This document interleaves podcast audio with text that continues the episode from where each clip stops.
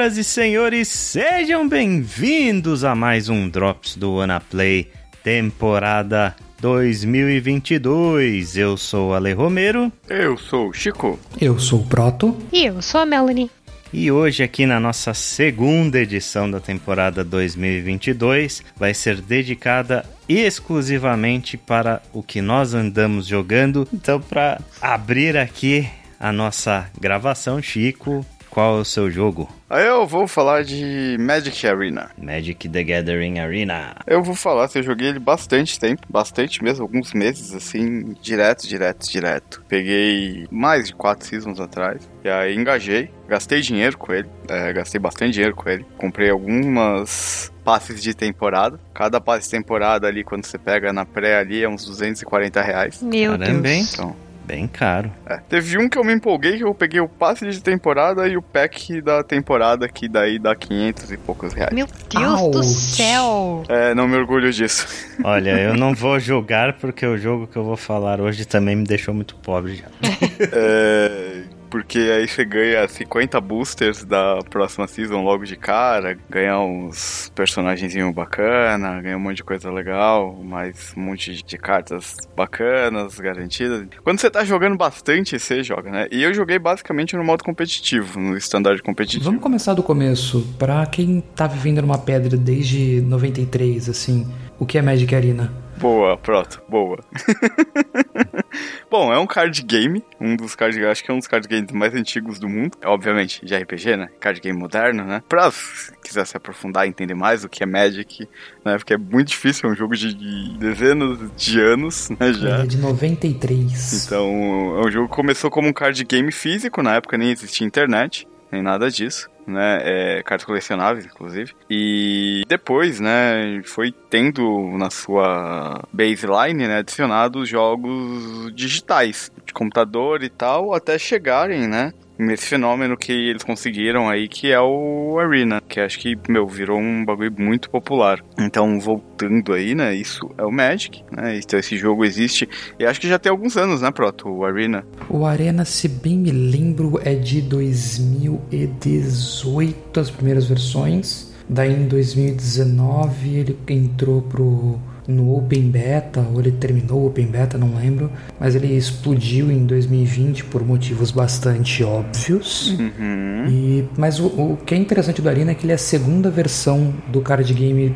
jogando digital, assim, do ponto de vista de você poder colecionar, montar seus decks e jogar contra outras pessoas. Antes tinha o Magic Online, que tenta ser uma, Sim. uma reprodução muito mais fiel do card game em papel. Enquanto o Arena é um cliente mais moderno, assim. Se você abrir o online hoje, você vai se sentir voltando para 94, assim, 95, aquele software tosco. Você, você se sente jogando cartas no Excel, manja. Inclusive, o- você falou dos cards físicos, né? É, uma coisa interessante é quando você compra, por exemplo, um booster ou algo físico, você consegue resgatar cartas online. Mentira. Não consegue mais?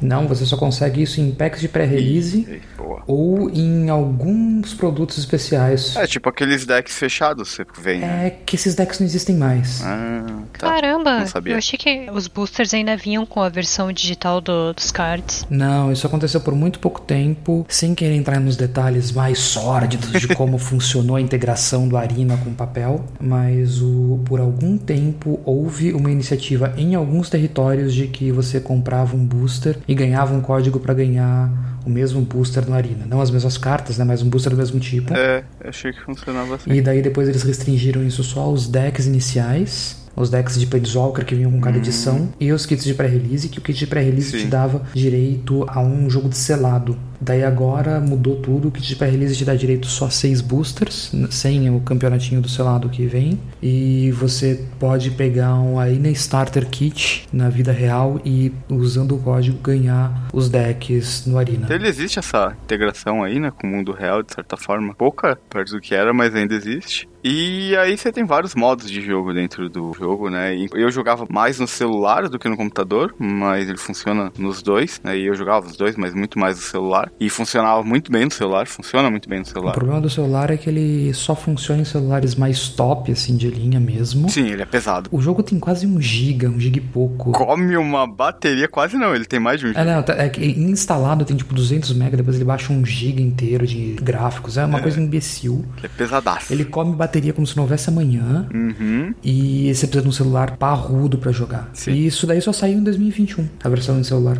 É, eu, eu usei basicamente dela, assim, pra jogar esse um bom tempo. E aí, o que acontece, né? Ele é bem divertido, tem vários modos de jogo, né? Ele tem os torneios que você entra pra ganhar, né? Você vai ganhando moedas em jogo e os cristalzinhos que são pagos, né? Ele tem uma, um espírito colecionista, né? Dentro dele muito forte, de você, além das cartas, você pegar skins, você pegar capa de deck, você conseguir aí bichinhos pra colocar ali do seu lado no tabuleiro, né? Só visual. Tem uma porrada de coisa que faz você gastar dinheiro. É só visual nada, cara. Tinha um patch Os que quando saiu. É. Patch? Ele não é só visual, tem um patch que quando saiu, você clicava nele várias vezes, ele travava o jogo, daí dava empate. Nossa, maravilhoso. É mecânica maravilhosa, né? Essa... Baniram um patch. Devia ser tipo um papagaio Zé Carioca, assim. que merda. Não, era uma raposinha que quando você fazia animação, ela dava uma volta em, em volta de si mesma, que era uma raposa de fogo. Daí você ficava clicando várias vezes, a quantidade de elementos, eu esqueci o nome da coisa, de efeitos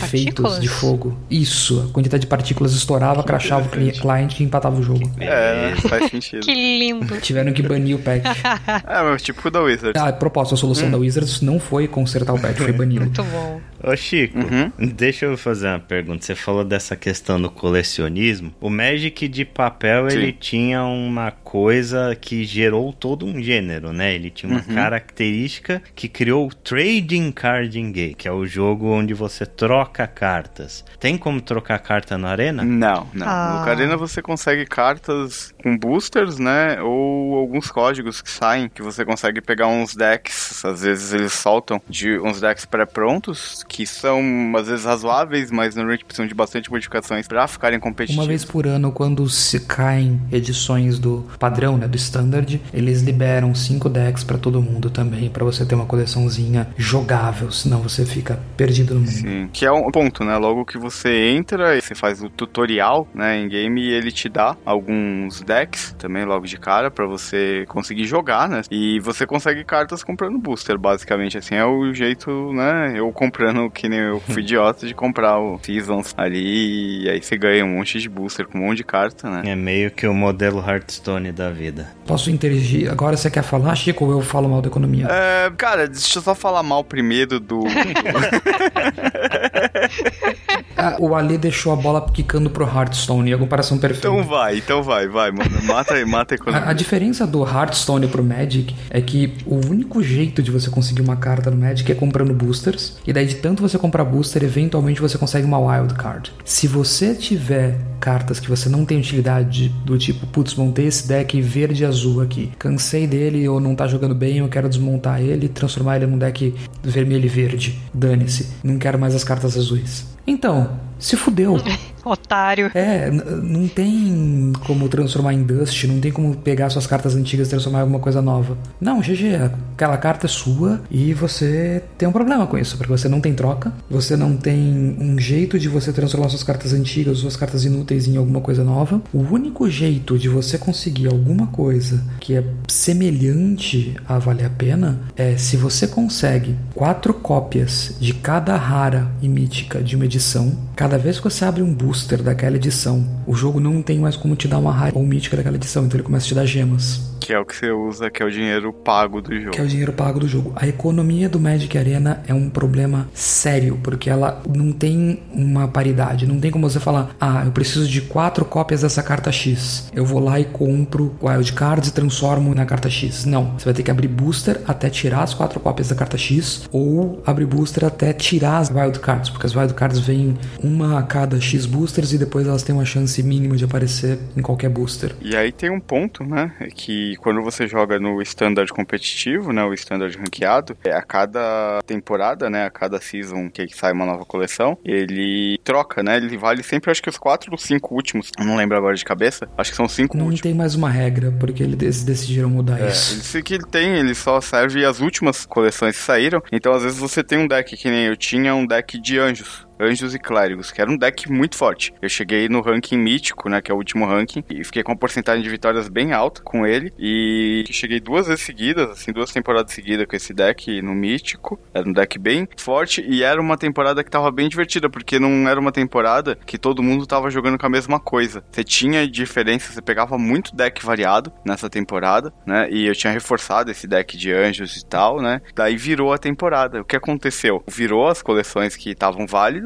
no standard e basicamente o meu deck, eu lembro que foi assim, tipo, eu acho que foi 30 40% das cartas que eu tinha no deck ficaram tipo não podia mais usar. E aí o meu deck ficou inútil, o deck de anjo morreu basicamente quando virou. Caramba. E eu não tinha, tipo, um deck. Eu fiquei umas duas temporadas, uma temporada e meia, até conseguir montar um deck competitivo de novo, completamente do zero, né? Aí olhando, vendo, testando. E aí você tem que todo aquele trabalho de estudando as cartas, estudando as coleções novas, para entender o que que tá pegando, como que tá o meta do jogo, ver o que que o pessoal tá usando. E aí foi quando eu peguei uma season que já começou a ficar estranha, né? Foi uma season que todo mundo começou a usar o mesmo deck. E é um deck, é um deck super chato. né? Se não me engano, era um, um azul na época. Aquele que destruía cartas, tipo, fazia se descartar, descartar cartas. Todo mundo começou a usar e eu me recusava a usar esse deck que eu achava ridículo. E, cara, foi um parto. Foi umas duas temporadas, assim, seasons que eu, tipo, um e meio, assim, na metade da segunda season que eu tava jogando. Isso eu consegui acertar um deck bacana, mas só cheguei no mítico no final da season. E, cara, foi uma desgraça. Ali eu comecei a dar uma desanimada, porque tem esse lance que o Proto falou, que você consegue, tipo, toda vez que você abre um booster, às vezes vem essas wildcards, que é uns contadorzinhos que vem de cada de raridades. As raridades são mítico, raro, incomum e comum. Isso. Aí você junta X, você consegue criar uma carta daquele tipo, gastando essas wildcards. Então o que acontece? Eu fiquei jogando, eu fiquei comprando booster nessa pegada aí por umas 4 ou 5 seasons. Então eu tinha muita wildcard. E aí, depois dessa segunda temporada que tava na bad, que eu não tinha conseguido, eu comecei a estudar, e aí saiu uma season nova, e eu peguei uns decks, assim, na internet, tipo, olhei os bagulhos, olhei o meta, e montei um deck que, tipo, basicamente, ele tinha um rating de 93% de vitórias no Mítico, que era um deck muito apelão, que ele era um deck azul, verde e branco. Era isso, verde e branco. Um pouquinho desbalanceado, né? 93% de win rate num deck. É. Beleza, né? Cara, na boa, eu cheguei assim, tipo, eu atropelei com esse deck, assim. Eu tinha começado no Silver, se eu não me engano. Eu fui até o Mítico, assim, cara, em poucos dias. Meu é, eu não sei como que tá com a última, com a Crimson Val. A Crimson Val. O que o Chico tá falando das seasons, né? A cada três meses, mais ou menos, sai uma edição nova e reseta a season no Arena. Mas a cada ano, em outubro, trocam as edições que estão valendo no Standard, que é a gente tá falando que caem as coisas. E até outubro de 2021, a gente tava numa época em que valia uma série de coleções que teve banidas uma quantidade de cartas maior do que os 10 anos antecedentes do jogo somados. Hein? Meu Deus. Tava um pouquinho desbalanceado. Assim, só um pouquinho. Quase não se nota. E eles não fazem alteração em carta, né? Eles não nerfam cartas, não alteram. Normalmente, não. Eles só banem, não é? Então, entrando nas partes mais recentes do Arena, eles não faziam alterações de carta, eles não nerfavam. Mas quando eles baniam uma carta, todo mundo que tinha aquela carta ganhava uma wild card. Então, por exemplo, eles baniram o Oco uma época. O Oco era uma mítica. Tinha muita gente que tava jogando com quatro Oco, ganhou quatro wildcards míticas pra fazer o que queria com a carta. Eu não sei exatamente quando, acho que foi dezembro ou novembro agora, que eles lançaram um formato novo, que é o Alchemy, que é um formato diferente, onde eles vão mexer nas cartas. Eles vão rebalancear as cartas, eles vão nerfar, eles vão buffar a carta, pro jogo ficar, aspas, mais Jogável. saudável. Só qual que é o problema? Isso não vale pro Standard e isso não vale pro Histórico, que são os dois formatos mais mais jogados. Então, eles ah. agora não vão mais dar wildcard quando eles banirem cartas do histórico e do standard, porque elas agora valem no Alchemy, que é o formato que ninguém pediu. Ninguém quer jogar. Que divertido. E o Commander eles não lançam, é, né? Eu ia perguntar. não, pra que eles vão lançar Commander quando você tem Brawl de 100 cartas? Só que você não tem os 25 anos de história do Magic, você só tem os últimos Nossa, uma merda. seis. E aí, bem assim, minha experiência foi, né? Eu joguei muitos meses, assim, muitos meses mesmo, gastei uma grana. cheguei no Mítico algumas vezes ali, e só que, cara, quando eu cheguei nessas últimas seasons, que foi ali depois do D&D e depois o do deck dos lobisomens ali de Innistrad, cara, D&D já ficou estranho quando saiu. Eu fiquei empolgado que eu jogo D&D, né? Mas, tipo, cara, hum, ficou estranho o esquema de aventuras. Todo mundo achou legal no começo, mas ninguém usava porque era uma bosta. É muito nada a ver, assim. É muito ruim. O ambiente naquela época, o Paulo Vitor Damo da Rocha, que é um jogador profissional brasileiro, ele ganhou mundial, tudo. Ele fez uma stream dele de, acho que 8 horas, um bagulho assim. Foi até ele cansar, não aguentar mais jogar, que ele ficava jogando selado e draft de D&D sequencialmente. Tipo, ele treinava um campeonato e jogava o próximo, treinava um campeonato e jogava o próximo. Ele, em todos esses campeonatos selados, então selado significa que você tá abrindo os boosters e jogando com o que vier. Ele fez isso por 8 horas seguidas, em todos eles ele forçou mono red. Ou seja, não importava que vinha em outras cores, ele jogava com mono red. Ele ganhou todas. Mono red do D&D ficou quando saiu a coleção do D&D ficou um bagulho era muito desbalanceado. Ele tinha umas cartas que você fazia um deck agro que você conseguia invocar uns dragões assim fudidos, tipo em pouquíssimos turnos, por causa de uns é. kobolds que tinham que você batia com seis ou mais, você podia baixar um dragão da tua mão. E aí tinha um combo que você fazia que você é. baixava esse kobold que era fraquinho e aí você bufava ele e aí você conseguia pegar e baixar um dragão que tipo tinha um custo absurdo de graça assim. Tinha uns com uns combos com vermelho nessa coleção que eram assim, um deck muito agro e aí começou o lance de todo mundo usando o mesmo deck. Sim, foi uma época bem chatinha. Até vir o Midnight Hunt agora em outubro do ano passado, que foi quando caiu as duas edições mais problemáticas dos últimos anos, que foi M21 e Throne of Eldraine. E daí o meta mudou bastante, agora ele tá relativamente uhum. mais saudável. Aí depois veio o Innistrad, né? Que. Crimson é, Val. Não, o Crimson Val eu não cheguei a jogar. Eu parei no Innistrad porque ele já tava ficando chato depois do DD. O Innistrad voltou, que droga, era um cenário que eu mais gostava. Sim. A gente tá em Innistrad ainda no momento. A gente, é porque foram duas de Innistrad seguidas. A gente teve Sim. Midnight Hunt, que era de lobisomens e Crimson Val. É, eu parei na Midnight Run, que, cara, a Midnight Run, ela trouxe, tipo, um efeito de dia e noite e você tinha um deck que você montava com esse efeito de dia e noite, com alguns lobisomens, algumas cartas que aplicavam esse efeito e outras que você conseguia controlar esse efeito, que basicamente você não deixava o cara jogar. Virava um deck agro extremamente forte e eu cheguei muito rápido no Mítico com esse deck, né, que eu montei e basicamente você não deixava o cara jogar. O deck, todo mundo no Mítico tava usando esse mesmo deck, literalmente todo mundo. E o jogo virou uma coisa assim, quem tirar primeiro algumas cartas X ganha o jogo. Era isso. E aí ficou um pé no saco jogar, cara. Era sempre a mesma. Tipo, sabe, toda a partida era exatamente igual. E foi aí que eu dropei, porque, cara, virou um meta, tipo, ridículo. Ridículo de jogar. Não tinha graça. Ficou um bagulho besta de jogar. DD já tinha dado uma. Hum... Aí quando veio a Midnight Ranch, tipo, eu virei e falei, ah, mano, vai se fuder esse jogo.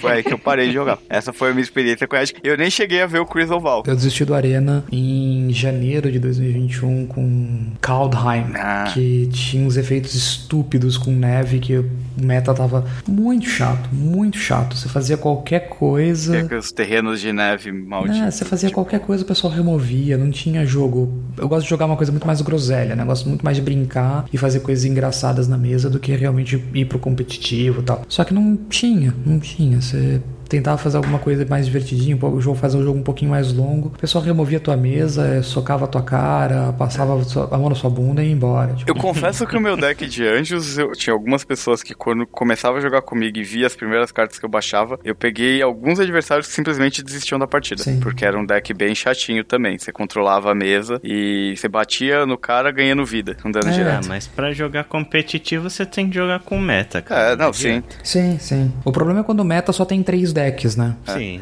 é. Aí é que a coisa fica chata, né? Mas assim, é um jogo que assim, eu não posso cuspir no prato que comi. Me diverti muito jogando. Me diverti, tipo, pra caramba. Gostava bastante. Só, tipo, depois desses problemas de meta e tal, muito que o Proto aí, pô, manda bem pra caralho, falou, né? Explicou muita coisa aí. Cara, aí não, pra mim, perdeu completamente o tesão. Falando pelo pessoal que eu acompanho, eu não jogo competitivo, né? Eu jogo Commander, que é um formato que só existe em papel, mas eu tenho muitos amigos no mundo de Magic e o pessoal falou que, cara, tá jogando, sim. Tipo, tem meta, ele tá interessante, faz sentido você tentar algumas coisas um pouco fora da caixa, principalmente porque em Crimson Val veio uma mecânica nova chamada Cleave, que, por exemplo, tem uma carta que diz uma e duas vermelhas, você joga um turno depois desse. Durante aquele turno, o dano não pode ser prevenido. No final deste turno, você perde o jogo. Caralho. Tá? Isso é uma carta nova. Então, três manas, você joga um turno depois desse, e no final daquele turno você perde o jogo. Só que, ao invés disso, você pode pagar sete manas. Então, quatro, duas azuis e uma vermelha. E daí você tira a parte de você perde o jogo.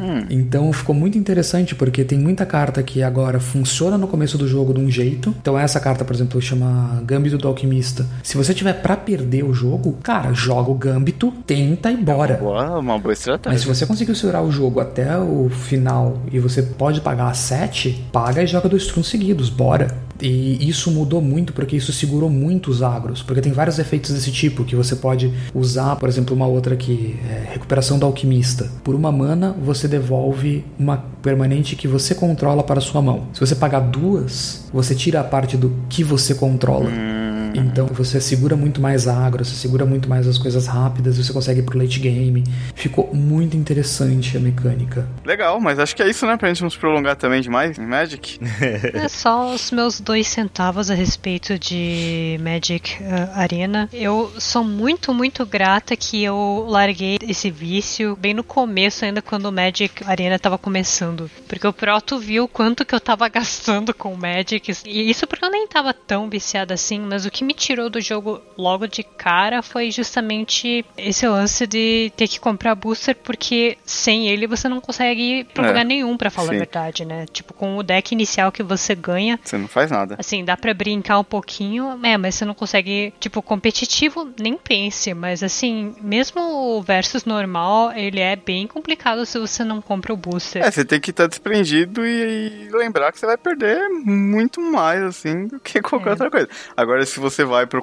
Que é um outro ponto também que é- acho que entra muito no lance da economia que o Prato falou. Se você vai jogar ali no ranqueado, tipo, cara, você começa a ver uns decks ali, quando você passa do bronze ali, você começa a ver umas cartas e você fala, cara, essa carta funciona no meu deck. Ah, mas é uma carta que eu vou ter que comprar. Tipo, você tem uma ideia de, tipo, vou ter que comprar não sei quantos boosters, conseguir e tal na season lá, pra conseguir chegar com pegar uma carta dessa, né? E, e você não consegue montar um deck decente sem umas cartas míticas ali, tipo, é quase essencial. É difícil você montar um deck competitivo que não tenha algumas cartas místicas. né? Pergunta: booster você só compra com dinheiro real? Não tem uma moeda do jogo pra comprar? Não, não, você compra com a moeda também. Ah, tá. Ufa. É, só que e tem uma mecânica de missões diárias pra você cumprir. Se você cumpre todas as missões diárias e faz as vitórias Sim. do dia, você essencialmente ganha dois boosters por dia. O que é Daí pouco. você lembra que uma edição tem 56 raras ou míticas. Elas saem a cada três meses. E pra você começar a ganhar gemas, você tem que ter quatro cópias de cada uma delas. É, isso não difere tanto assim do Hearthstone, não. O Hearthstone também você não consegue comprar muita coisa com a moeda do jogo. Você não consegue completar uma coleção de forma alguma comprando só com a moeda do jogo. Ah, não, com certeza. Em Magic também Ah, não. não, em Magic até dá se você for muito, muito foda. É que o ponto é que depois que você completa as missões diárias, são três missões que, se eu não me engano, você consegue manter ao mesmo tempo. E você consegue, acho que são 15 vitórias por dia que te dão recompensa. Eu não lembro se são 12 ou são 15. São 15, são três sets de 5. Se você depois você completa isso,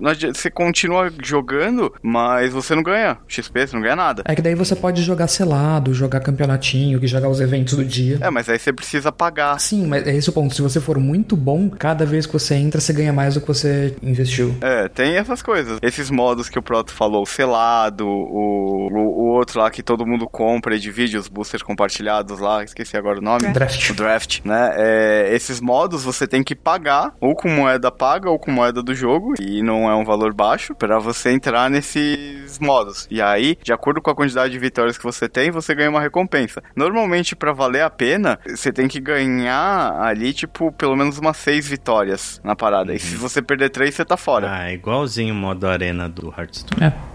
Então, tipo, é o que o Prato falou, você precisa ser muito bom, mas não é só ser muito bom, você precisa ser muito bom em conseguir montar um deck competitivo e usar ele no draft. Então você tem que conhecer muito bem as cartas daquela coleção. Tecnicamente você consegue viver do jogo se você ganhar os campeonatos grandes. E assim, sendo justo onde vale a pena ser justo, você pode começar a jogar hoje e amanhã e jogar um campeonato grande, entrar nas qualificatórias de um campeonato grande, porque você só paga pra jogar as qualificatórias e ganhar o mundial. Nada te impede, se você for bom pra caralho. Só que a economia do jogo te força muito a pagar a taxa por ser pobre. É o que eles falam, né, de pay the poverty tax. Porque quanto menos dinheiro você gasta, mais caro custam as coisas. Então, se você vai comprar gemas, vale a pena você comprar as gemas no pacote de 100 dólares, que é o que você ganha mais gemas por dólar. E assim, a distância não é pequena. É muito grande. É muito, muito grande. Assim, pagando 50 dólares, você ganha um terço das gemas que você ganha pagando 100 dólares. E assim, tipo, faz muita, muita, muita diferença recursos no Magic. Sim, é um jogo que é comumente criticado por ser pay to win. não é uma coisa assim, ah, vou entrar e não vou gastar nenhum centavo e vou conseguir. Cara, você vai conseguir se divertir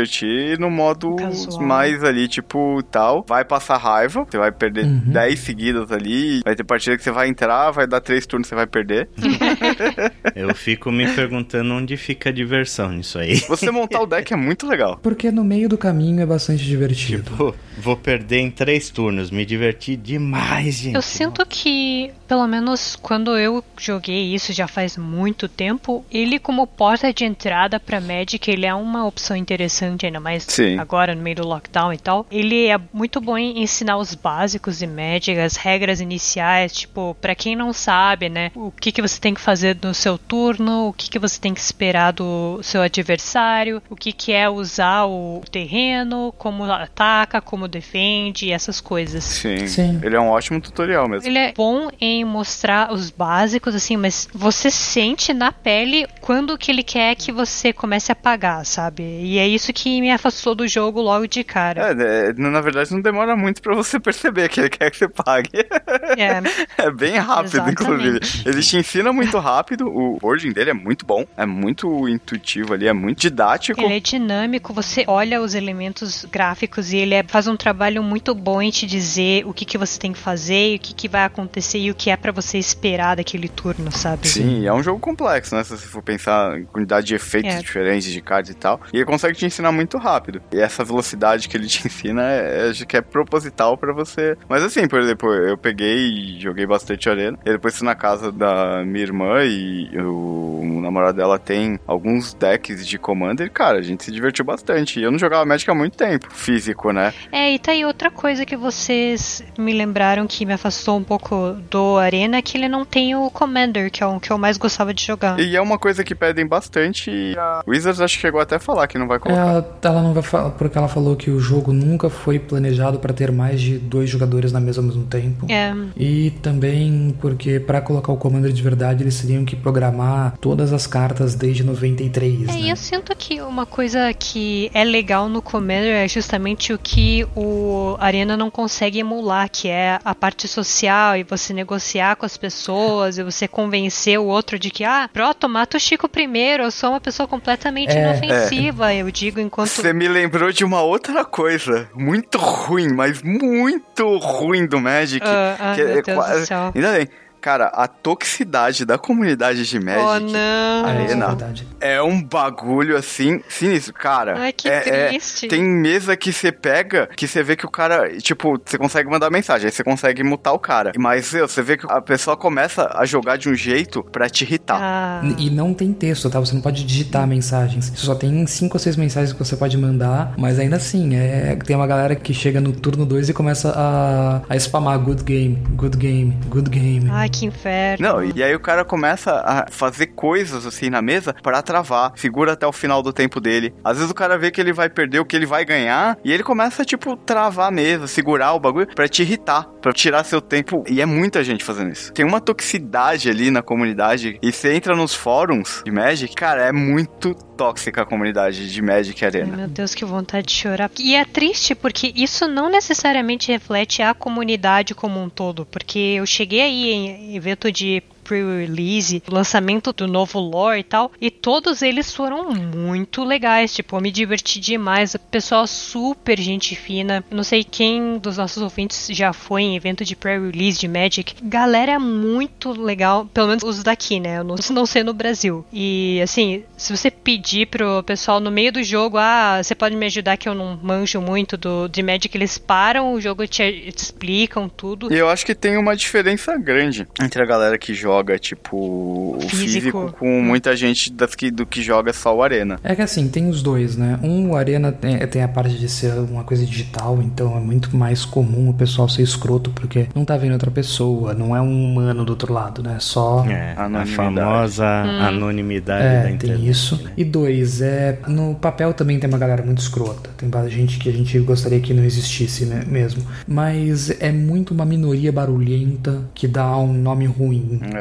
Mas é que você pega esses caras no Arena e. É, deixa o gosto amargo, né? É, não, já teve, teve vezes de eu pegar, tipo, umas mesas assim que eu ia ter ganhado a mesa. Só que você fica tão estressado e o cara enrola tanto, assim, às vezes, tipo, faz isso de propósito pra. Que às vezes o jogo demora uma eternidade, cara. Eu lembro que teve um cara que, tipo, tava com a mesa ganha, o cara baixou uma carta que fala que enquanto aquela carta estiver na mesa, você não pode nem ganhar e nem perder o jogo. Ai, que inferno. O cara ficou com menos 200 e pouco de vida e eu com quase mil. Anjo de Platina mandou abraço. Acho que você chegou a mostrar o screenshot. Aham. Uhum. E o cara com aquela carta lá. E aí eu puto, porque eu tava comprando pra tirar uma porra de uma remoção pra tirar aquela carta do cara. E ele tinha feito um combo ali, tipo, pra travar mesmo. Na hora que ele viu que ele ia perder, que ele já tinha perdido, ele fez um combo ali que, meu, dificultou o um inferno pra eu conseguir. E o cara ainda ficava spamando as mensagenzinhas, tipo, que o Proto falou. Nossa, aquela mesa, eu terminei, eu ganhei, que eu consegui remover depois de muito tempo a carta do cara. Eu consegui remover e eu fechei o jogo. Eu falei, ah, chega. Eu fiquei uns dois, três dias sem entrar. E a Wizard faz um total de zero esforço para evitar esse tipo de coisa, né? Não, você não tem nem como fazer denúncia no Arena. Hum. Pelo menos não que eu me lembre. Nossa, eles não dão nem a ferramenta para isso. Sério. Até tem, hum. mas é tipo, é muito chato. Tem. Não, tem, só que você tem é. que tirar print da sua tela, daí você tem que entrar no site da Wizards e mandar o print, descrever o que aconteceu. É um saco. Dizer o horário. Fui atrás de uma vez e não vale tipo, a pena. É feito para você não querer fazer. É um, você vai ter o segundo estresse. Ai, meu Deus. Resumindo, não recomendado. Não, cara, eu acho que depende do seu projeto. A gente falou aí o que é o jogo, a gente foi, acho que, bem neutro. A gente só falou as coisas que tiraram a gente dele. Aí você julgue. Aí julgue por você. E aquela coisa, isso é mais o cenário competitivo, né, Chico? Não tanto o casual. Se bem que eu não sei como é que tá. Sim, é, o casual. É que eu gostava de jogar no competitivo, né? No, não é nem competitivo, né? No ranqueado, né? Mas hoje em dia, se eu fosse jogar, eu ficaria no casual. Ah, isso pra tudo, né? É, eu acho que, fica, eu, acho que eu teria me divertido bem mais. Aquele clima de velório.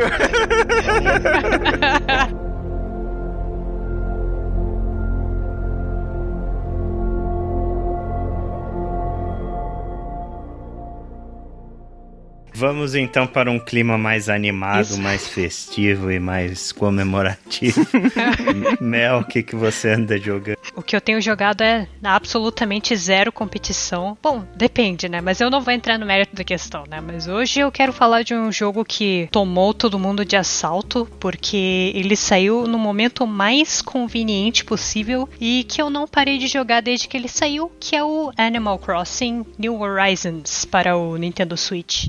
Animal Crossing New Horizons é a aguardadíssima sequência da série Animal Crossing, sendo que o último jogo que tinha saído foi o New Leaf para o Nintendo 3DS, que foi lançado em 2012, se a gente não contar os spin-offs Amiibo Festival e Pocket Camp. Eu acho que a coisa que mais impressiona em Animal Crossing não é nem o jogo em si, mas o tanto de atenção que ele recebeu. E eu não sei nem dizer se foi impressionante ou questão de um lançamento num tempo absurdamente acertado. Esse jogo foi lançado em março de 2020 exatamente no começo da pandemia e eu estou para ver uma decisão que foi mais acertada do que essa, porque por um bom tempo é basicamente só disso que se falava. E para quem nunca jogou Animal Crossing antes, do que exatamente se trata esse jogo e por que, que ele fez tanto sucesso? Basicamente, ele é um jogo sem condição de falha, em que você controla um avatar seu que resolve se mudar para uma ilha para tirar férias juntamente com outras criaturas antropomórficas. Peace. Então ele começa como um jogo de fetch quests, né, em que você tem que coletar itens para começar a sua vida na ilha e entra em cena o Tom Nook, o infame NPC conhecido por suas práticas de extorsão, e ele vai te pedir para coletar alguns itens chave durante o começo da história. Então você vai começar o jogo coletando objetos, o que também serve como um tutorial do jogo. E conforme você vai avançando no jogo, você vai ganhando novos objetivos que vão te introduzir a novas mecânicas mecânicas, tipo pescar, mergulhar, pegar insetos e eventualmente o jogo vai te dar a opção de construir um museu. Vai te dar a opção de melhorar, expandir sua casa e trazer mais bichos para sua ilha. E o, entre aspas, objetivo final do jogo é implementar melhoras na sua ilha e torná-la mais turisticamente atrativa, até ela chamar a atenção de um cantor famoso e convencer esse cara a fazer um show na sua ilha. Você não tem data limite para fazer isso, o relógio do jogo reflete a passagem de tempo da vida real. Então, a graça de Animal Crossing nem é você fazer o objetivo objetivo final e sim as camadas que vêm com isso, né? O jogo é essencialmente o que você quer que ele seja e cada pessoa joga com um objetivo diferente. Então, algumas pessoas jogam com o objetivo de completar a lista de colecionáveis do jogo, algumas pessoas jogam com o objetivo de conseguir a maior quantidade de dinheiro com o sistema de venda de nabos, e muita gente joga com o, o objetivo específico extremamente específico de conseguir villagers raros ou um certo tipo de villager, mas a razão pela qual tanta gente passa mais de 300 horas nesse jogo é a parte de decorar e customizar a sua ilha. E por mais que o jogo precise desesperadamente de algumas melhorias de vida, né, onde ele brilha é exatamente essa parte de decoração e customização. É, essencialmente você não tem regras que você tem que seguir para decorar a ilha e o jogo te oferece diversos itens diferentes que você você pode usar para decorar desde flores e tipos diferentes de arbustos até móveis, aparelhos eletrônicos, uh, vasos, tipo de piso. Então você pode fazer absoluta e literalmente qualquer coisa na sua ilha. Inclusive, se você quer ver o tipo de decoração possível, o YouTube tá cheio de pessoas que se dedicam exclusivamente a fazer essas customizações. É, isso sem falar que tudo nesse jogo é muito bonito. Os objetos de decoração, os villagers, os itens que você equipa são todos feitos com um esmero muito grande e tudo no jogo tem muito carisma. Uma questão engraçada com relação a esse jogo é que um ano depois que ele foi lançado, ele começou a receber críticas por ter se tornado um jogo obsoleto muito rápido, o que por si só é engraçado, porque essa crítica veio de pessoas com mais de mil horas de jogo. Tudo muito rápido. É, nossa! Mas ele chegou a receber diversos updates menores com itens novos durante o ano em que ele foi lançado, mas realmente comparado com o New Leaf, ele tem algumas features a menos e vários NPCs dos jogos anteriores faltando. Então, o que a nossa querida Nintendo fez? né? No ano seguinte, ela lançou o famigerado Update 2.0, que adicionou vários NPCs queridos pela garotada, e o primeiro DLC pago de New Horizons, o tal do Happy Home Paradise. Falando muito rápido do DLC, ele é essencialmente um apanhadão do que há de melhor no New Horizons. Esse DLC se foca essencialmente no aspecto de decoração e customização de casas e outras dependências, e você tem acesso a toda uma gama de objetos novos que você pode usar, e você compra esses itens com uma moeda exclusiva para ser usada no DLC, e além disso você também pode decorar casas para os villagers que moram na sua ilha. Pode ser que tanto o jogo base como DLC não interessem muito quem não curte jogo de customização e em termos de atividades, New Horizons é bastante repetitivo, não traz nenhum desafio mecânico e ele não tem absolutamente nenhum combate e mesmo no que ele se propõe, ele exige um certo nível de grinding para você conseguir o dinheiro do jogo para comprar itens, mas mesmo assim, para quem procura um jogo com um passo um pouco mais lento, é, sem uma cobrança muito pesada, ele é um puta jogo. Se você gosta de coletar colecionáveis ou customizar coisas, mais ou menos como ainda Sims, definitivamente vale a pena. E é isso que eu tenho para falar do jogo. Tipo, ele não vai ser um jogo para qualquer um, mas se você gosta de jogos good vibes com uma estética bem cartunesca e com foco em decoração, ele é uma excelente pedida. Mel, hum. as pessoas estão comprando suas tulipas? Uh, tulipas? Por que as tulipas? É, eu tenho um mercado online no jogo em que as pessoas compram e vendem tulipas. Não, é turnip. É nabos. Turnips, desculpa. Nossa. É porque tem tulipa no jogo, por isso que eu achei esquisito. Eu vou buscar minha moral, eu já volto, peraí. Não, mas eu já, eu já confundi. Eu sempre chamo os nabos de turnipas também, então. Legal. Jogo good vibes, interessante pra época de pandemia. Ao contrário né? do MTG. E é um jogo que faz um puta sucesso, né? Eu lembro de estar ouvido algumas pessoas já falarem desse jogo, assim, dentro do, do meu círculo de pessoas, assim. Ah, sim, é uma E, e o pessoal é, tem uma comunidade, assim, bem, bem engajada, né? O nível das coisas que as pessoas conseguem fazer naquele jogo é incrível. É tipo Minecraft, sabe? Ele é um jogo que provavelmente não foi feito para suportar tudo aquilo, mas tem gente que vai lá e faz. Uma coisa muito wholesome, uhum. né, em, em, relação... A gente passou mais de meia hora do podcast falando da comunidade tóxica do MTG Arena, mas se você quer ver o, o oposto disso, procure no YouTube. Acho que até vou deixar o link aqui pra ler colocar no post, do pessoal às notícias de lançamento do New Horizons. É muito bonitinho, deixa seu coração quentinho, faz você esquecer que é, certas companhias cobram os olhos da tua cara para você comprar cartas. É, um bom, bom momento depois daquela partida que o cara travou o jogo e ficou spamando o emote. Caramba, Exatamente. vai ver esse vídeo. Exatamente.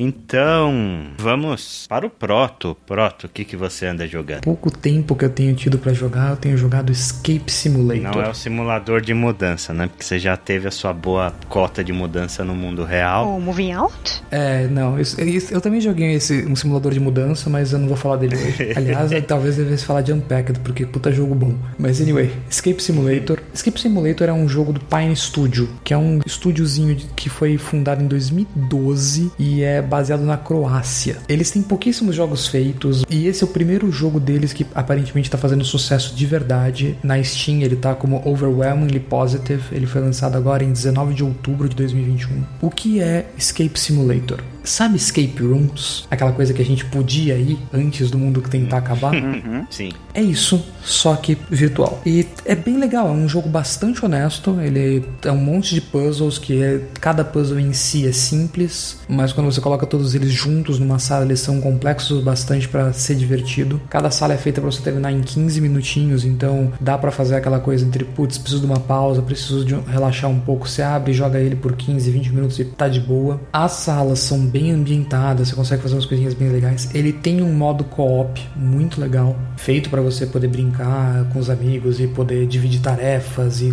tentar resolver no menor tempo possível. É muito bem feitinho. E, como não poderia deixar de ser, por ser um jogo de computador, um jogo na Steam, ele tem Steam Workshop.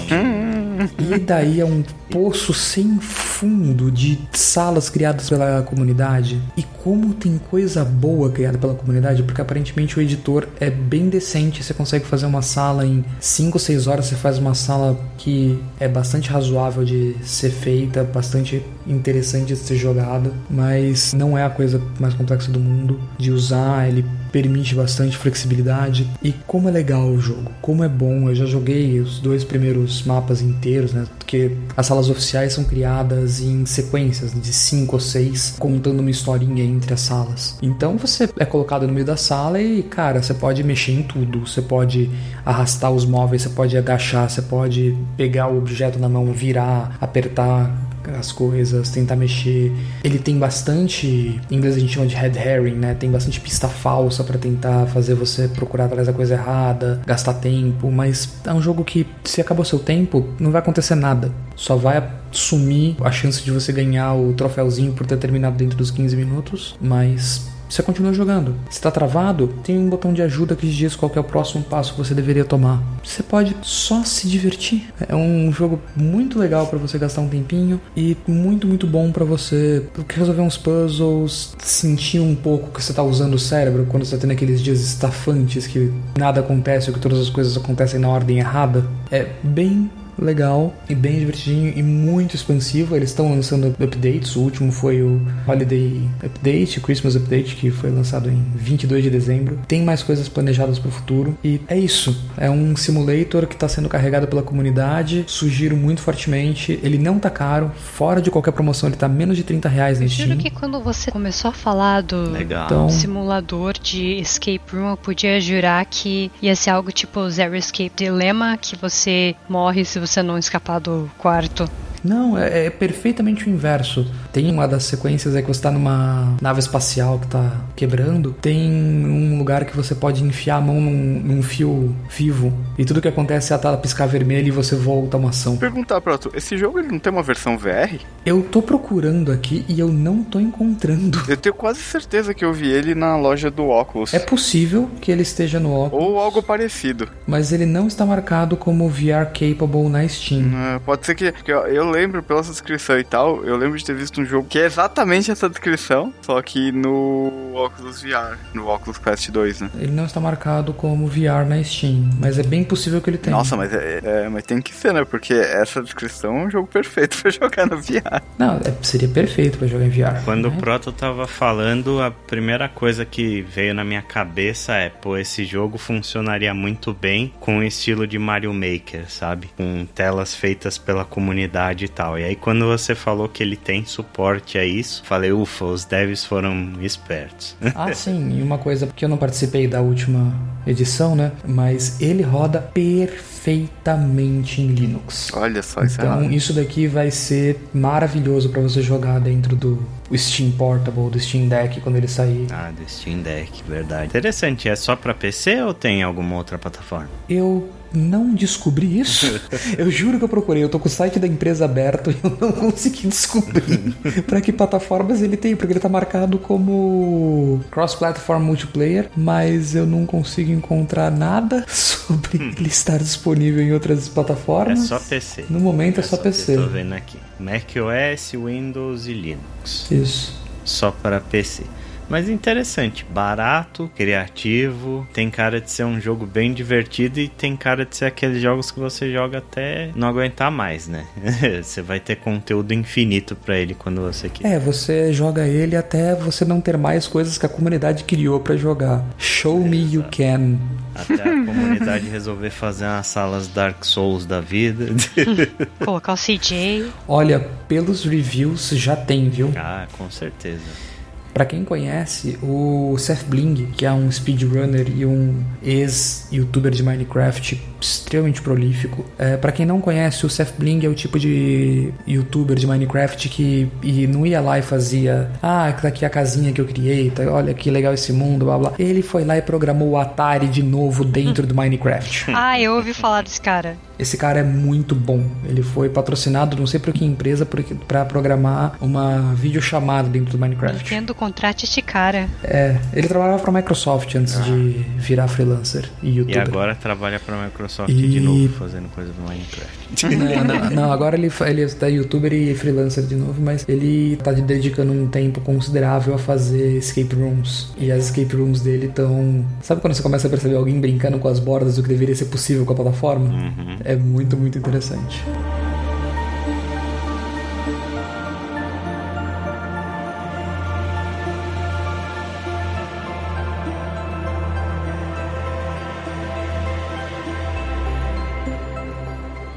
Então, para fechar esta edição do Drops, eu resolvi trazer este jogo, resolvi tirar ele do meu peito porque vem sendo um dos meus jogos principais desde o lançamento dele. Foi um jogo que Você, você também gastou fortunas. Exato, eu também gastei fortunas igual o Chico.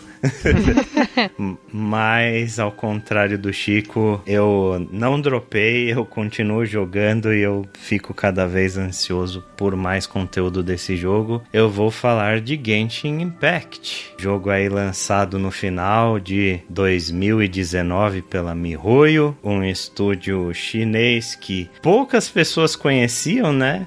Só os, os, mais engajados no mundo do gacha aí conheciam. E foi um jogo que tomou o mundo de surpresa e hoje é um dos jogos mais bem sucedidos e, e, rentáveis da história dos videogames. Assim, ele foi o jogo que mais arrecadou em um ano de vida na história dos jogos. Foi uma febre absurda quando saiu e até hoje mantém uma grande comunidade por aí. É um jogo muito rentável aí para colocou a Mihoyo no mapa, né? Eu resolvi falar um pouco de Genshin como eu já disse aqui, porque waifus. Por conta de waifus, exatamente.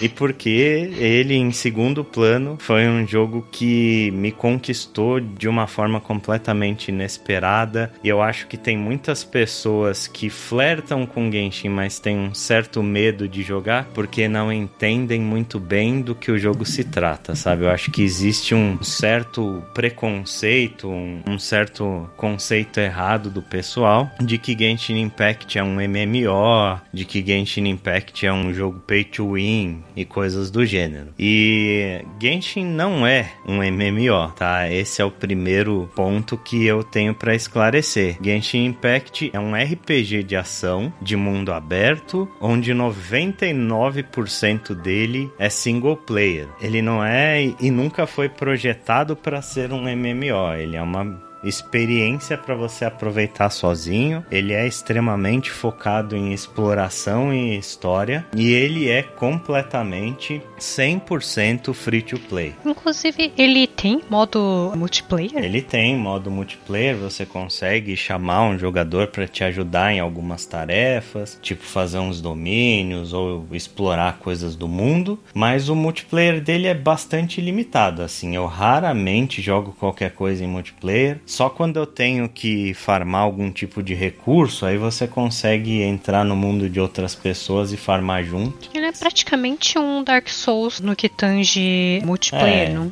Eu não diria que ele é exatamente um Dark Souls porque ele não tem PVP ele é um jogo 100% PVE, né? Não existe invasão e nem nada do gênero. Mas a parte do co-op, sim. No Dark Souls você consegue fazer coisas com outros jogadores, no, no Genshin é mais ou menos a mesma coisa. E a grande comparação que o, que o pessoal fez no início do, da vida útil do Genshin foi com Breath of the Wild, né? Todo mundo esperava um clone barato de Breath of the Wild. Ele tem sim muita inspiração em Breath of the Wild, porém ele faz coisas diferentes o suficiente para ser um jogo com uma identidade própria. A parte da exploração, sim, você tem estamina, você escala qualquer tipo de superfície, você tem um planador, exatamente como o Breath of the Wild, mas meio que para por aí, sabe? Ele tem um combate bastante diferente, muito mais profundo que o combate de Breath of the Wild. Ele é um combate simples, porém profundo, e ele tem puzzles diferentes, né? Ele tem um ritmo de exploração um pouco diferente e ele incorpora muitas coisas de outros RPGs aí. É, o combate do Genshin ele funciona da seguinte forma: você tem um grupo formado por quatro personagens, onde você controla um personagem por vez. E aí com um botão você troca para outro personagem, você pode fazer isso a praticamente qualquer momento e de forma é, ilimitada, conforme você explora o mundo ou está dentro do combate. E ele tem um grande foco em, em elementos, né? Cada personagem do jogo tem uma visão que é um objeto que dá poderes elementais para ele. Todos pertencem a algum elemento. Aí você tem fogo, gelo, água, vento terra, coração, Capitão Planeta, tá tudo ali. Vai, planeta.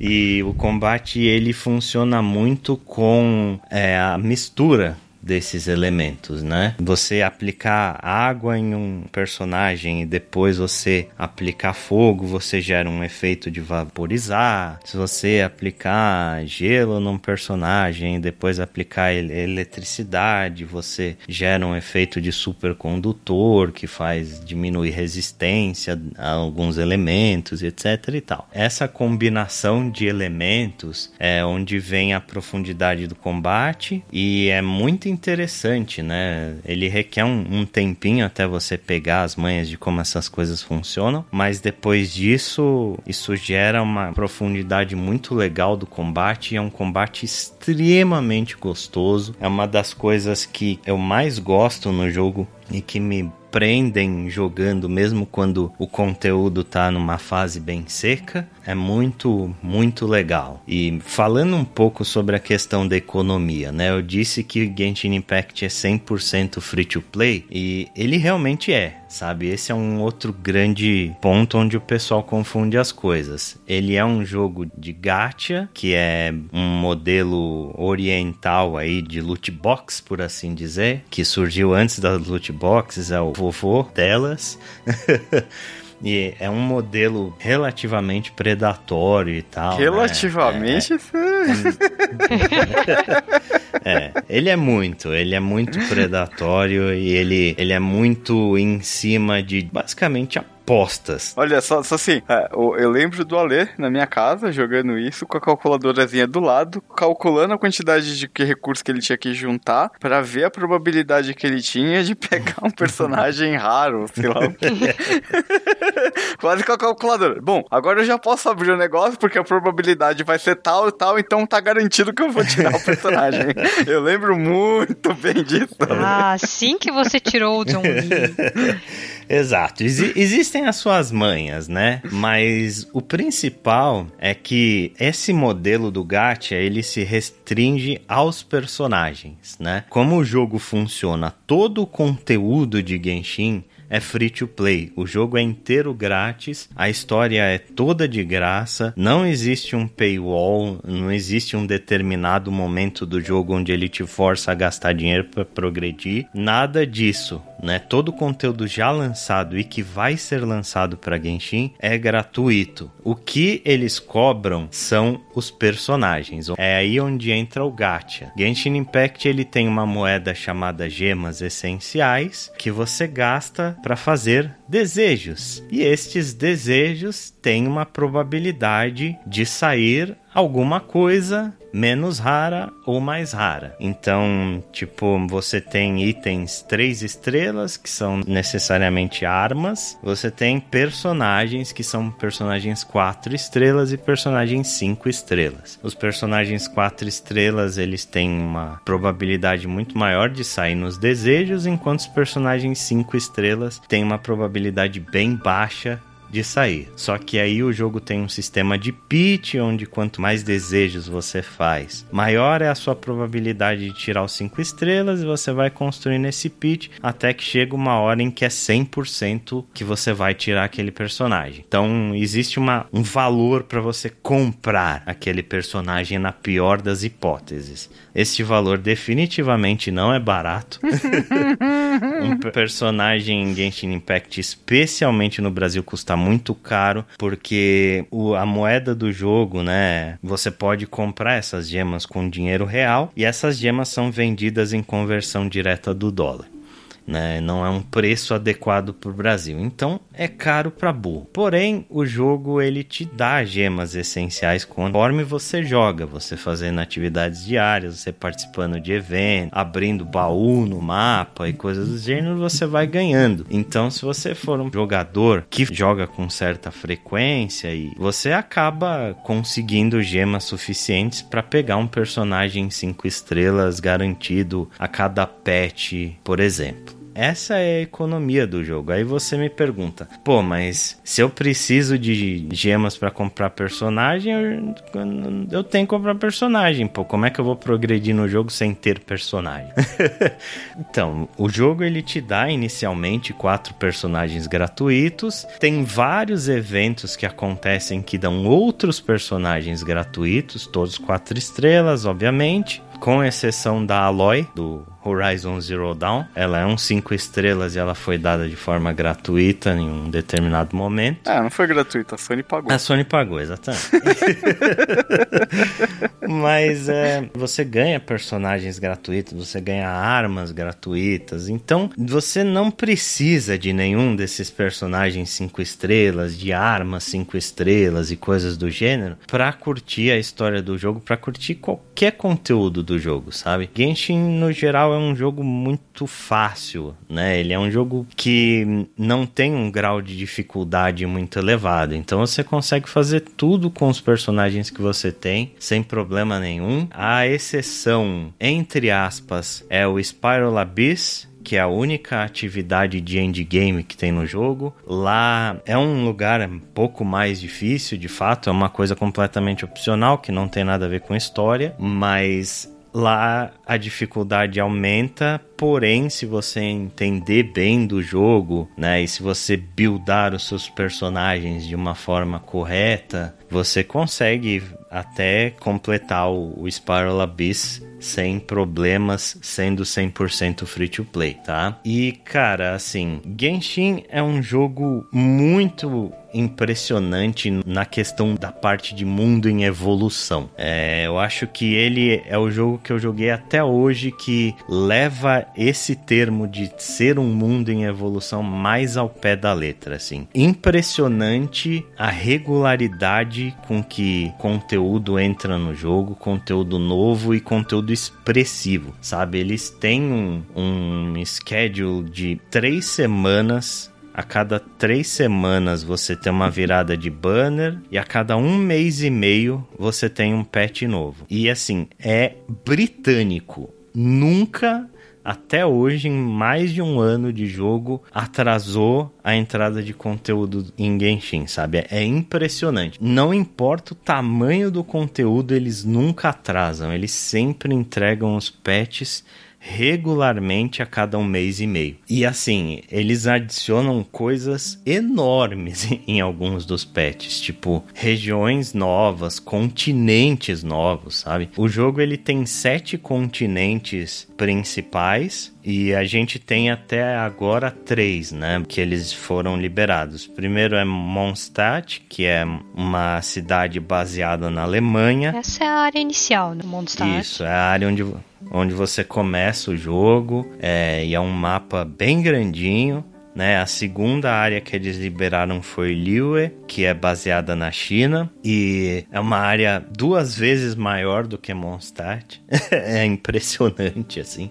Acho que foi a área que eles mais colocaram capricho e amor no jogo, porque né, o estúdio é de lá e eles representaram muito bem a cultura deles em Liyue. É um lugar lindo. E vale uma nota que a trilha sonora de Liyue também é muito boa. Exato, assim, a trilha sonora sonora para mim. A trilha sonora em geral é muito boa, né? A trilha sonora de, de Genshin tá nos meus top trilhas sonoras de videogames de todos os tempos. Né? É uma coisa impressionante como não tem uma música que eu não goste desse jogo. É uma trilha impecável, assim, impecável. A cada nova região que vem, a cada novo chefe que vem, a cada trailer de personagem que eles soltam, eu fico ansioso para ouvir a trilha sonora. É, é maravilhoso. É, e tá tudo disponível no Spotify para quem quiser ouvir. Sim, eu recomendo demais, assim, inclusive para quem conhece o Alex Mukala, né, que é um produtor musical muito famoso, porque ele fez umas versões de funk de alguns jogos, assim, tipo Hades e vários outros jogos. Veja os vídeos de reação do Alex Mukala com a trilha de Genshin Impact. É, é impagável.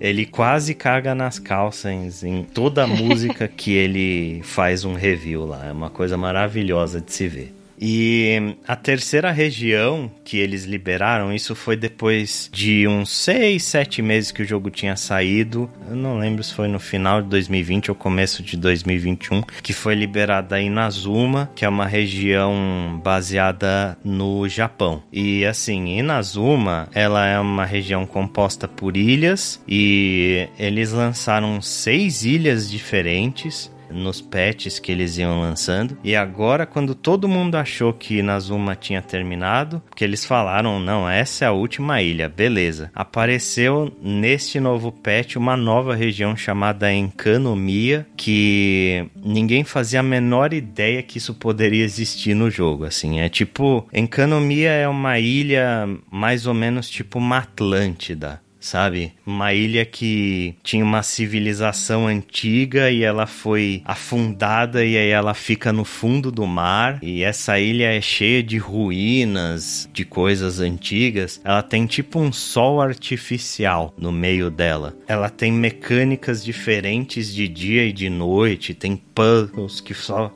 aparecem durante o dia, tem coisas que só funcionam durante a noite. É muito louco, cara.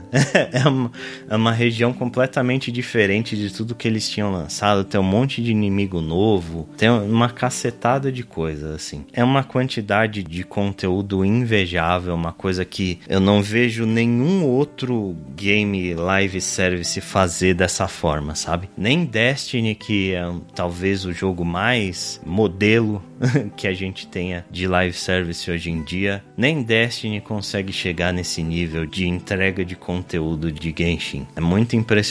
E não é só áreas que eles adicionam, eles adicionam sistemas de jogo novos completamente diferentes, tipo sistemas que renderiam um jogo só dele, assim. Tipo, o que a Mel falou do Animal Crossing, eles adicionaram um sistema que é um Animal Crossing dentro do Genshin, cara. Você tem o seu reino onde você consegue construir coisas, tem uma porrada de mobília que você pode botar pra lá e pra cá. E eles estão adicionando cada vez mais coisas nesse lugar, tipo, eles colocaram provas, assim, tipo, coisas para você fazer multiplayer de corrida, de escalar coisa, pesca. É absurdo. é simplesmente absurdo, assim. Tirando a parte da história que a história de Genshin é surpreendentemente muito, muito boa, assim. É um capricho fenomenal, especialmente na quest do Arconte, né, que é a quest principal do jogo. Toda vez que sai um capítulo novo dela, é um show à parte todas elas são muito boas. Obviamente, eles capricham muito nos personagens, porque eles te vendem os personagens.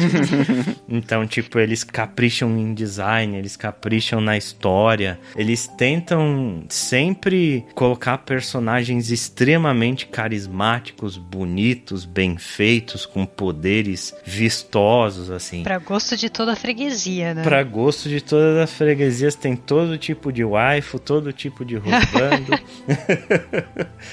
tem para todo mundo, sabe? Genshin é um jogo muito, muito, muito especial. Eu acho que posso dizer tranquilamente que é o meu jogo favorito deste século. Meu Deus do céu! Até o momento. Superando Destiny. Considerando que estamos apenas em 2022. Mas, tipo, hoje eu jogo mais Genshin do que eu jogo Destiny. Absurdo. Sim, é um jogo que eu logo todo santo dia desde que ele saiu. Teve pouquíssimos tempos onde eu fiquei um tempinho sem logar, porque naturalmente tem patches onde eles são um pouco mais secos, mais vazios do que outros, né? Tem alguns fillers ali no meio, onde só tem alguma meia dúzia de evento para fazer não tem história, às vezes o personagem que eles lançam não me interessa muito, daí dá uma baixada. Mas é, como eu gosto muito de montar builds de personagens, né? Acho que em RPGs e jogos que me permitem fazer isso é uma das coisas que eu mais gosto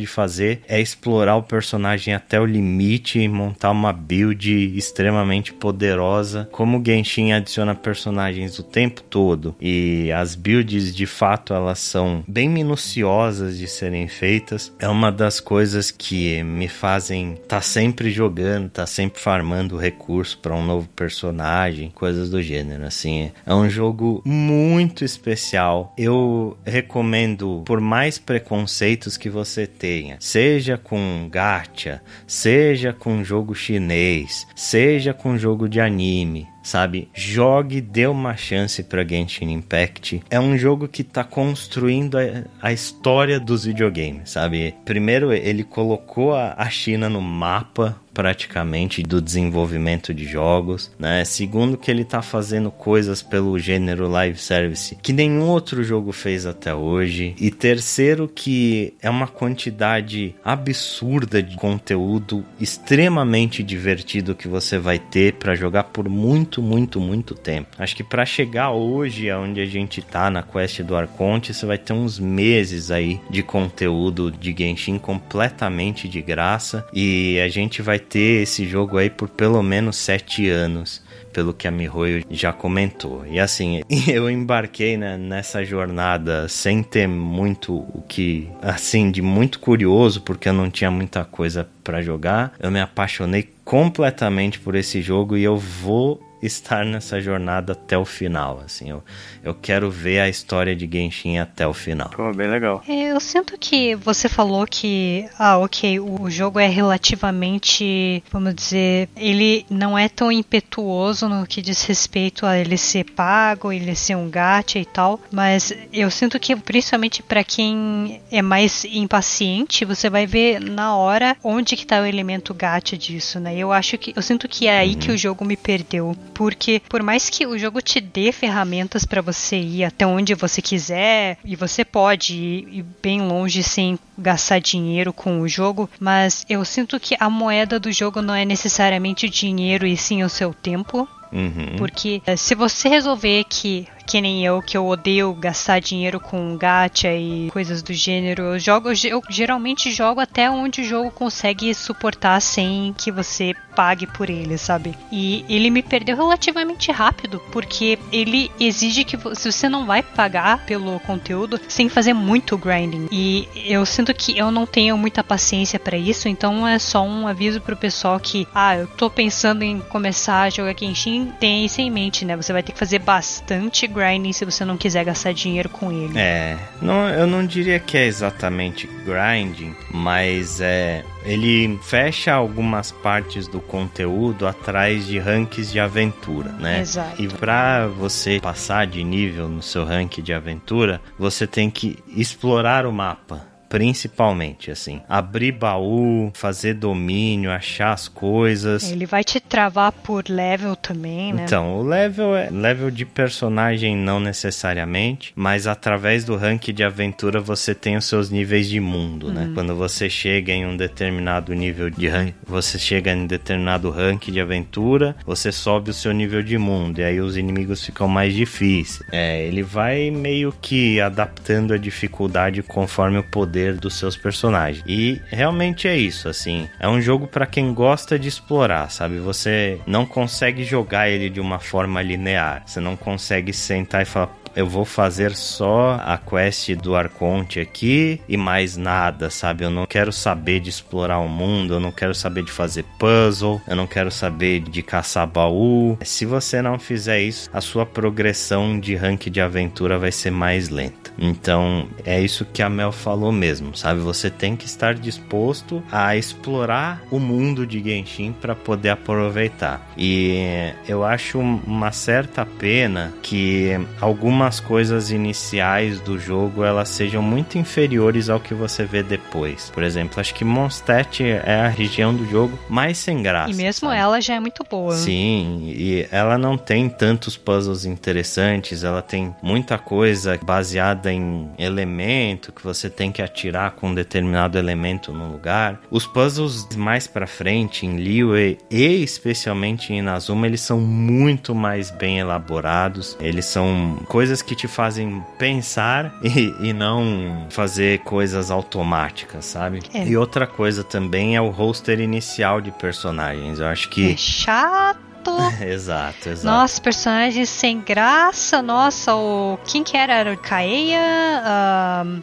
Amber e a Lisa. o nome. Isso. Certeza certeza que eles fazem de propósito, porque se você for ver os trailers dos personagens, cada personagem um mais legal que o outro, aí ele te dá esse rosto inicial e é tão triste. Exato, exato. é verdade. Eu joguei também um pouco e passei por é. isso também. Você fica olhando para os personagens novos com aqueles olhos de cachorro chutado, sabe? Porque eles são tão legais, você preso com esses personagens sem graça. Aí você olha o seu, você olha aqueles, né? Fica... É muito triste. Exato. Eu acho que ele começa pela Amber, que é a pior personagem do jogo. É, é, o primeiro personagem que ele te dá é a Amber. E assim, a Amber é muito chata de jogar, sabe? O, o kit dela é super simples, super bobo, básico. Ela é uma arqueira, então você tem que ficar mirando e atirando, mirando e atirando. E ela causa pouco dano. E ela é muito mais para servir de tutorial, né? Ah, deixa eu te mostrar como é que funciona personagem de range né? Então uhum. é assim que o personagem arqueiro funciona. O personagem de ataques. Nossa, ela é muito ruim. É, cara. ela causa muito pouco dano. Ela é, ela em si é uma personagem meio desinteressante. Uhum. Sim. E daí você olha para os personagens novos, você olha para Ningguang, aquela pessoa linda, maravilhosa, waifu de 70% dos jogadores de Genshin Impact, e você pensa, cara, e eu presa com essa arqueira que causa zero de dano, é muito triste. É bem isso. Eu acho, assim, dos personagens iniciais, o único bom é o Kaia, né? O único que você consegue realmente aproveitar num abismo, assim, no Spiral Abyss, por exemplo. Quem é o Kaia perto do John Lee, do Tartaglia? Total, total. Concordo plenamente. É muito triste. Eu, eu, só de pensar eu fico triste. por isso é, que eu parei de jogar.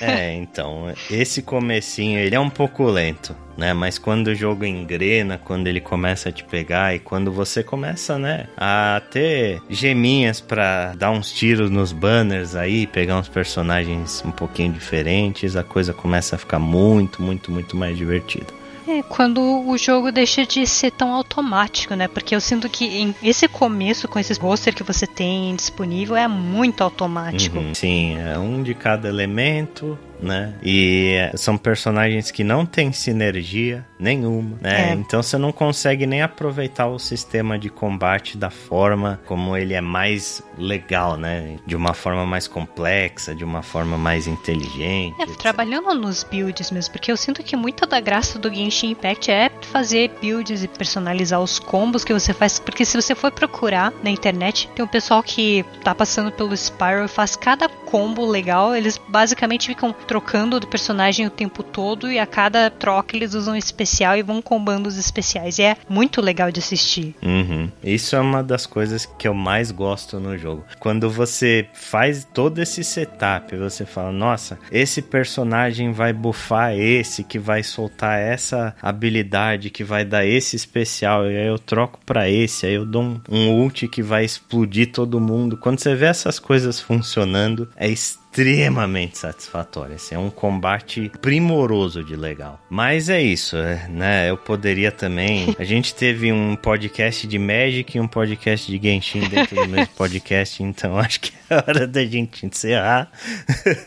então, acesse lá o nosso site, wanaplay.com.br. Lá você vai encontrar o nosso conteúdo atualizadinho, bonitinho, né? Se você quiser deixar um comentário para nós, você pode fazer fazer através do post do podcast lá no site, ou você pode usar aquela ferramenta arcaica chamada e-mail